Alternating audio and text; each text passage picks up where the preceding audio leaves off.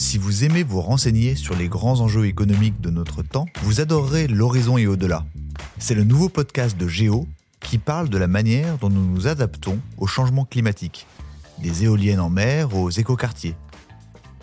Découvrez notre dernier épisode en date à propos de la forêt urbaine de la place de Catalogne à Paris. S'il vous a plu, n'hésitez pas à vous abonner en cliquant sur le lien dans la description de cet épisode. Merci et bonne écoute.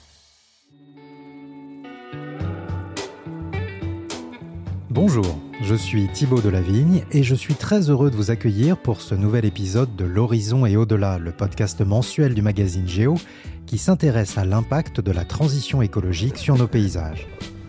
Pour cette série, Antoine Jonin m'accompagne. Ensemble, nous traversons la France à la découverte de paysages en pleine mutation.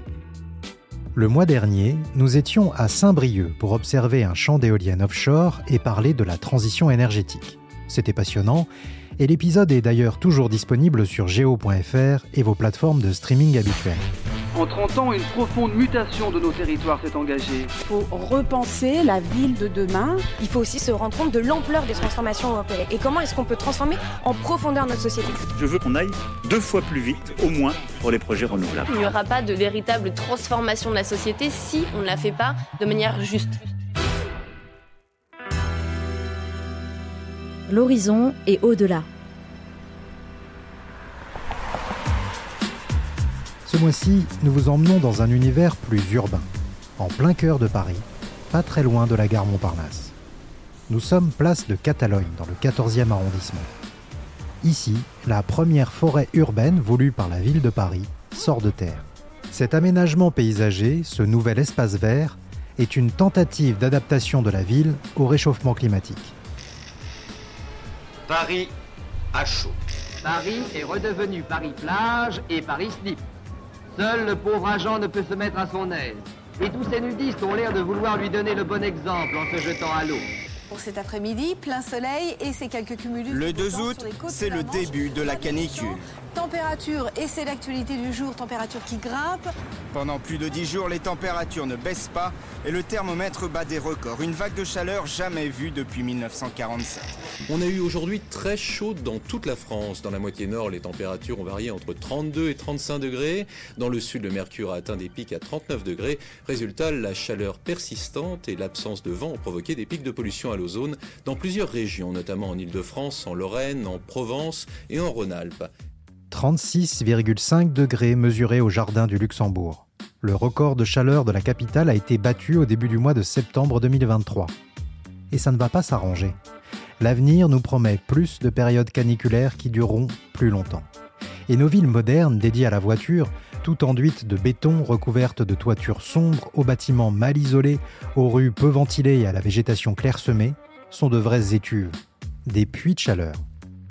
Dans cet épisode, nous vous proposons de découvrir comment les arbres, les végétaux, peuvent améliorer la situation et fournir des îlots de fraîcheur dont l'objectif est de rendre la ville plus supportable quand le thermomètre s'emballe. Nous verrons aussi que ce type de projet, c'est parfois l'arbre qui cache la forêt. Pour cela, nous avons donné rendez-vous à Vania Dormois. Elle est paysagiste et nous rejoint place de Catalogne. Alors, euh, je suis Vania Dormois. Euh, je suis paysagiste. J'ai fait l'école euh, de Versailles il y a 20 ans. Et aujourd'hui, je dis plutôt que je suis paysagiste sauvage. Je dirige l'agence Panorama Paysage et le collectif Anima, co-construire avec le vivant. Est-ce que vous pouvez nous raconter ce qu'on a sous les yeux aujourd'hui? Alors, bah, la première chose, c'est ce qu'on a dans les oreilles. quand on arrive là. C'est vrai que c'est très bruyant. On a un paysage euh, très urbain, très minéral. J'ai le souvenir d'être venue ici avant que ce soit en travaux et j'ai trouvé la, la, place la plus froide du monde. bah, en été, en canicule, on étouffait en même temps. Donc, beaucoup de vent, mais beaucoup de chaleur. Mais dans, dans nos imaginaires, la place de la Catalogne, c'est une place très urbaine. Et aujourd'hui, donc, euh, la ville de Paris a ce projet de, de la réaménager avec une forêt urbaine. Mais pourquoi la mairie de Paris s'est lancée dans un tel projet? Créer une petite forêt en pleine ville, cela peut sembler loufoque. Et pourtant, la ville assume et annonce que quatre forêts sortiront du béton dans les prochaines années. Car les études scientifiques sont unanimes. Enlever du béton à un endroit, pour le remplacer par de la terre et des arbres, permet de faire baisser la température moyenne de cet endroit lors des pics de chaleur. Cela permet aussi de changer le rapport à la ville. En faisant sauter le béton et en mettant des arbres, on laisse de la place aux piétons et aux cyclistes. On allège le paysage. En tout cas, là, il y a quelques grands arbres qui ont été livrés et qui vont être plantés. euh. C'est vrai que quand on arrive ici, même si c'est en chantier, il y a déjà un changement, une ambiance plus douce, sûrement du fait qu'il y ait toute cette terre qui absorbe aussi euh, les bruits. euh. La moitié de la place n'est plus circulable par les voitures. C'est la première fois aussi que, que- que je la vis comme ça. Et c'est très agréable, puisque avant c'était un rond-point finalement, automobile. L'homme des villes s'est habitué à être prisonnier de ses horizons de pierre et de métal. Il s'est habitué à vivre dans le bruit et l'énervement d'une grande cité, sous ce ciel plus souvent plombé qu'ailleurs. De mille sources, les pollutions empoisonnent l'air des cités. Elles viennent du chauffage domestique, des usines, des gaz d'échappement des véhicules. La ville, c'est le béton. Les voitures, le bruit, la pollution, la densité. Et selon l'ONU, 60% du dioxyde de carbone émis sur la planète. Sans oublier que l'on constate une surmortalité lors des pics de chaleur. On mesure que l'enjeu est énorme. Les villes doivent trouver des solutions pour s'adapter au changement climatique, et rapidement. Il existe de nombreuses options. La rénovation thermique des bâtiments, de nouveaux modes de transport, un nouvel urbanisme, l'utilisation de technologies numériques intelligentes, etc. Et puis, il y a les arbres. Il n'est pas évident de faire de la place à la nature, qui a toujours été exclue de nos villes, mais dont on se rend compte qu'elle peut nous aider à nous adapter au réchauffement climatique. Alors qu'est-ce que ça raconte, ça, du lien entre les citadins et la nature? Avec Antoine Jonin, nous avons rencontré Charlotte Hullery de l'ONG Humanité et Biodiversité. L'un de ses champs d'action, faire revenir la nature au cœur de nos villes. Nous, euh, à Humanité et Biodiversité, on défend vraiment l'idée que la nature a tout à fait sa place au cœur de nos sociétés, donc de nos villes, notamment parce que nous, les humains, nous, sommes des animaux et euh, nous avons peut-être euh, perdu le lien avec euh, la nature qui nous compose. Nous, on essaye vraiment de, réunir, euh, si je puis dire, bah, nature et humain, enfin voilà, euh, redonner toute la place qu'elle mérite. Et il en va de notre bien-être, mais aussi de notre avenir. Retour place de Catalogne. En cette fin d'année 2023, il faut faire un petit effort d'imagination pour se projeter dans un futur où Parisiens, faune et flore cohabitent en harmonie, comme le suggère Charlotte Hullery. Mais les choses prennent forme, les travaux avancent. Alors à quoi va ressembler cette forêt urbaine? Nous retrouvons Vania Dormois. De ce que j'ai vu du projet, il y a à peu près 4000 mètres carrés qui vont être plantés, avec 400 arbres. Et la majeure partie de cette forêt n'est pas accessible. Donc les humains n'y vont pas. Euh, donc il y aura les arbres, la faune, la microfaune du sol. voilà. En gros, on casse le sol qui était bétonné, le centre de cette place qui était une fontaine qui fonctionnait mal, où il y avait des problèmes avec euh, la ressource en eau, donc c'est plutôt logique d'arrêter ça. Mais en tout cas, le projet de, de cet aménagement de la place, il détruit tout ce qui est minéral pour venir amener de la pleine terre et des arbres. Le plus important, il me semble, c'est que ça va créer ce un îlot de fraîcheur. Selon l'ADEME, l'Agence de l'environnement et de la maîtrise de l'énergie, les surfaces foncées peuvent représenter plus de 40% de la surface d'une ville. Asphalte, béton, bitume, ces revêtements ont un albédo très faible, c'est-à-dire qu'ils réfléchissent peu les rayons solaires et emmagasinent de la chaleur. Résultat, la température ambiante des villes monte. L'ADEME précise que les températures des centres urbains seraient en moyenne supérieures de 4 degrés par rapport aux régions limitrophes, une différence qui peut aller jusqu'à 12 degrés entre le cœur de la ville et la campagne alentour. Remplacer la surface foncée par une surface boisée en augmentant le couvert végétal, c'est ce qu'on appelle la renaturation ou désartificialisation des sols. Implanter une forêt urbaine permettrait donc de faire baisser la température de 4 degrés. Sans parler de son utilité sur la qualité de l'air, parce qu'une forêt, c'est aussi un puits de carbone qui retient le CO2, rejette de l'oxygène, tout en filtrant les particules et les polluants au passage. Mais pour autant, quelles sont les limites de ce genre de projet? C'est marrant parce que c'est ambivalent l'impression qu'on a ici. On peut avoir un, sentiment de bah c'est bien, c'est positif, et un autre de colère.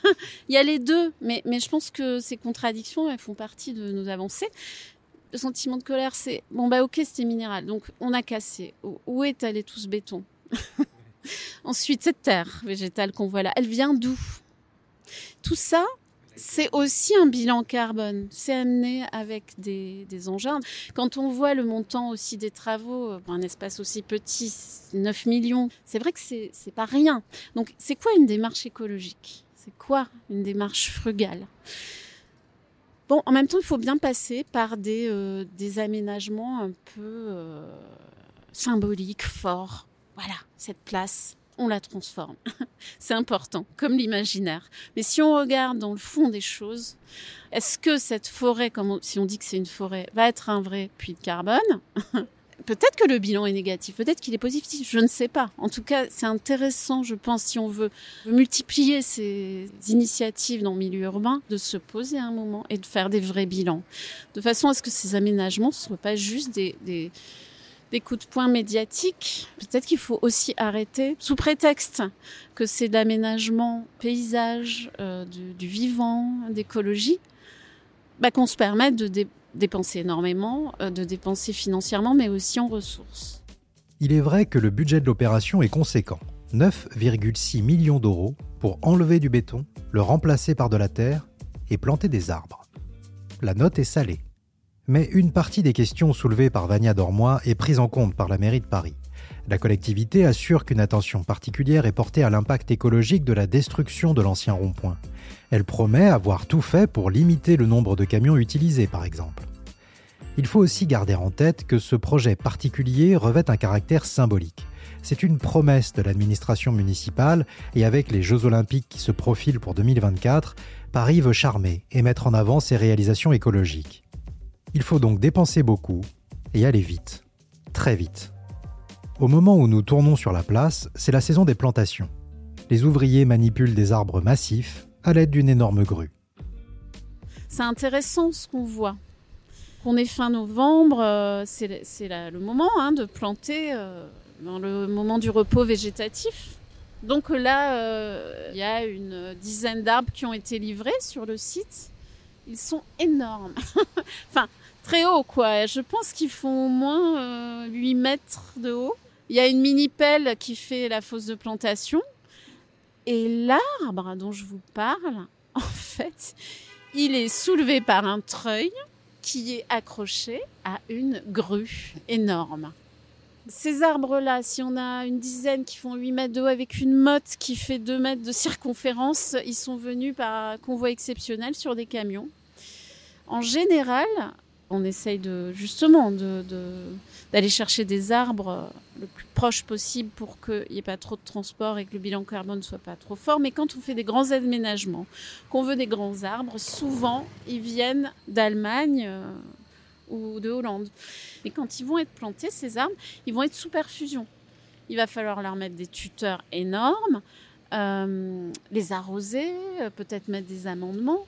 Et il va mettre 4-5 ans à faire son système racinaire. Et la partie visible, elle ne va pas bouger.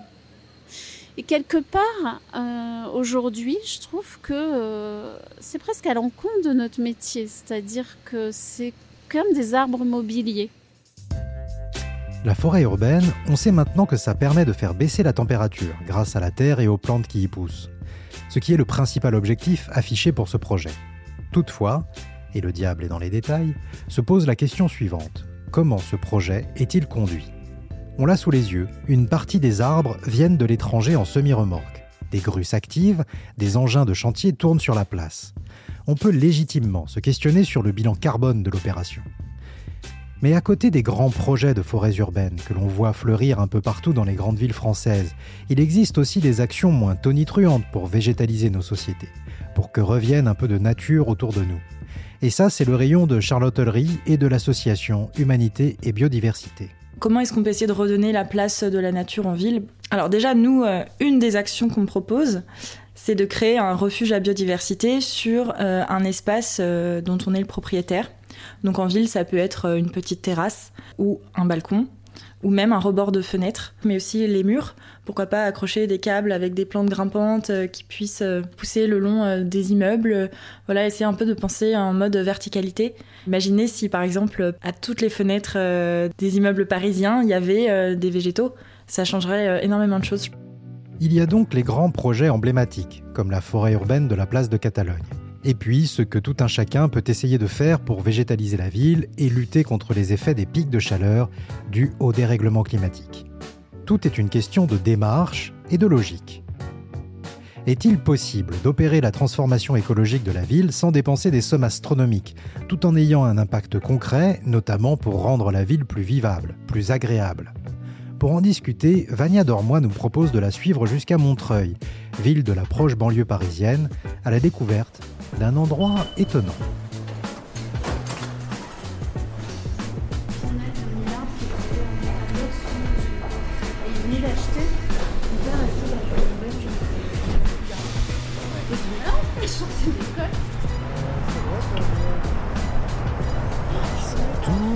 Est-ce que c'est bon au niveau des volumes? Ouais, on est pas mal. Alors, changement d'ambiance. Vania, est-ce que vous pouvez nous expliquer où nous sommes? Alors, nous sommes euh, à Montreuil, dans les hauts de Montreuil. Et on a un, énorme quartier de logement, la ZAC Boissière-Acacia, qui a, poussé ici, avec plus de 1000 logements. Euh, là où on est exactement, bah on est dans une ancienne friche nous avançons avec Vania sur un chemin de terre au milieu d'un petit sous-bois. Nous pénétrons dans une pépinière forestière expérimentale. Ici, Vania et son équipe font pousser des arbres dans le cadre d'un projet piloté par Est Ensemble, une intercommunalité de l'Est parisien. L'objectif est d'élever localement des arbres qui seront plantés le long d'une voie verte de 42 km, et ainsi limiter l'impact écologique de ce grand projet paysager sur la route, euh, vous pouvez nous raconter quel est le lien entre la place de Catalogne où on était tout à l'heure et la visite de cette pépinière? Alors peut-être que le lien, c'est ce mot forêt. Parce que donc euh, en même temps qu'on est en train de faire des forêts urbaines, nous, en fait, le collectif Anima, ça fait dix ans qu'on essaye de travailler en milieu urbain avec des écosystèmes forestiers. Grosso modo, on peut parler de forêt à partir d'une surface de 5000 mètres carrés. Place de la Catalogne, elle fait 4000, mais la plantation ne fait pas 4000. La zone de plantation, elle fait 2000 mètres carrés. Et là, on est plutôt sur des bosquets. On va parler d'écosystèmes forestiers, de bosquets forestiers. En même temps, c'est bien. Ah, on est bien là, non Étonnamment calme pourtant il y a des gens qui habitent là. Hein. Que vous voyez là devant vous, donc c'est une série d'arbres qui sont, alors on est à l'automne là, mais qui ont été plantés, ils faisaient 80 cm de haut, hein, des plants d'un an. Donc c'est une tige, hein. c'est pas spectaculaire au niveau visuel, euh, mais à l'époque quand on les a plantés, il y a une tige, mais le chevelu racinaire était très fourni. C'est l'inverse de ce qu'on a vu place de la Catalogne, avec des très grands arbres de 8 mètres d'eau et une toute petite motte de 2 mètres, on va dire. Là, on a ici devant nous ces 2000 arbres qui font entre 1,50 m de haut et 2,50 m, 3 mètres aujourd'hui, au bout de 3 ans. Ce que nous explique Vania, c'est qu'il est important de s'attarder sur la philosophie d'un projet comme celui de la place de Catalogne. On l'a vu, les forêts urbaines dans Paris doivent sortir de terre rapidement parce que ce sont des projets politiques et parce qu'il y a urgence à refroidir la ville. Mais il y a aussi d'autres façons de faire, d'autres approches possibles. Des productions locales plus douces qui se déploient à long terme. Par exemple, la pépinière dans laquelle nous nous trouvons n'est pas entourée de murs la protégeant. Les habitants du quartier peuvent s'y promener librement. Pendant notre interview, nous croisons un monsieur venu ramasser des orties sauvages. Entre les petits bosquets, il, y a quand, il reste quand même. Euh, il n'y a pas, mais il y a, pas de pesticides, non? Non, pas du tout. On voit rien. il y a ici, il n'y a rien. Ça, fait plaisir. Ah. ça fait plaisir parce qu'on on a tellement partout. Il s'agit de penser les projets paysagers de façon globale. L'environnement local, les habitants, les variétés d'arbres qu'on sélectionne, mais aussi un élément essentiel, le sol Un paramètre que Vania Dormois ne prenait pas en compte dans ses premiers travaux, jusqu'à la prise de conscience. Au départ, euh, je faisais aussi de l'espace public. L'agence faisait de l'espace public. Et très vite, en faisant une formation avec euh, Emmanuel Bourguignon, Claude Lydia Bourguignon du LAMS, le laboratoire d'analyse microbiologique des sols, qui sont depuis 30 ans se battent pour garder des sols vivants, je me suis dit, mais ça va pas du tout. On a appris notre métier à l'envers. Euh, mais bon, c'était l'époque de l'aménagement paysager où on veut faire des jardins, des parcs, on veut tel arbre et on va adapter tout le reste à cela. C'est-à-dire que ces arbres, on va les chercher là où il faut, en Italie, en Belgique. Euh, la terre végétale, on va la chercher sur les terrains agricoles et on recrée, c'est ça le jardin aussi, un petit monde qui ressemblerait à un état de nature. Aujourd'hui, en milieu urbain, c'est presque une aberration. Et donc, on a commencé à établir un fonctionnement différent, de se dire on propose une analyse des sols, parce que c'est le sol qui va dire ce qu'il est capable de recevoir. Si le sol ne peut pas recevoir d'arbres ou ne peut recevoir que de la prairie, eh ben, c'est comme ça. Il s'agit donc de faire de l'ultra-local et du circuit court. Faire avec ce qu'on a. Pourtant, dans nos villes, cette bonne pratique n'est pas encore dans les usages. Nombre de végétaux ne sont pas issus de production locale, voire même viennent de très très loin. Ce qui, pour Charlotte de l'association Humanité et Biodiversité, n'est pas une bonne chose. Je pense qu'il y a quelque chose à réfléchir euh, avec les parcs municipaux qui plantent des espèces qui ne sont pas forcément intéressantes pour la biodiversité, dans le sens où euh, elles vont être très jolies, elles vont être ornementales, euh, mais bah, ça va être des espèces qui viennent du Japon, euh, du Mexique. Euh. Or, euh, ce qui est important aujourd'hui, c'est vraiment de se concentrer sur des espèces qui sont plus locales. En fait, bah, il faut quand même savoir que faune et flore ont coévolué depuis des millions d'années ensemble. Donc, par exemple, quand on va planter en France une espèce qui vient du Mexique, les espèces animales sur place vont pas forcément savoir comment se comporter, vont pas être intéressées de butiner une fleur du Mexique, par exemple. Ou alors, un autre exemple, il y a des papillons qui ne pondent qu'à certains endroits, que sur certains types de fleurs. En fait, c'est imprimé dans leur code génétique. Et nous, euh, depuis euh, quelques décennies, on ramène euh, des fleurs dont ils comprennent pas vraiment le comportement, donc c'est pas forcément intéressant pour eux. Alors, on l'a vu, de grands projets comme celui de la place de Catalogne ne sont pas parfaits et il y a d'autres façons de faire. Il faut penser global, choisir soigneusement les essences d'arbres et les végétaux que l'on plante, intégrer les coûts écologiques de ces aménagements, leurs coûts financiers aussi. Mais l'impact d'une forêt urbaine peut-il être immédiat? Est-ce que, dès l'année prochaine, il fera frais sous les arbres de la place de Catalogne? Il faut qu'on se calme un peu par rapport à notre rapport au temps. Aujourd'hui, on veut renverser la vapeur. Place de la Catalogne, on casse le béton.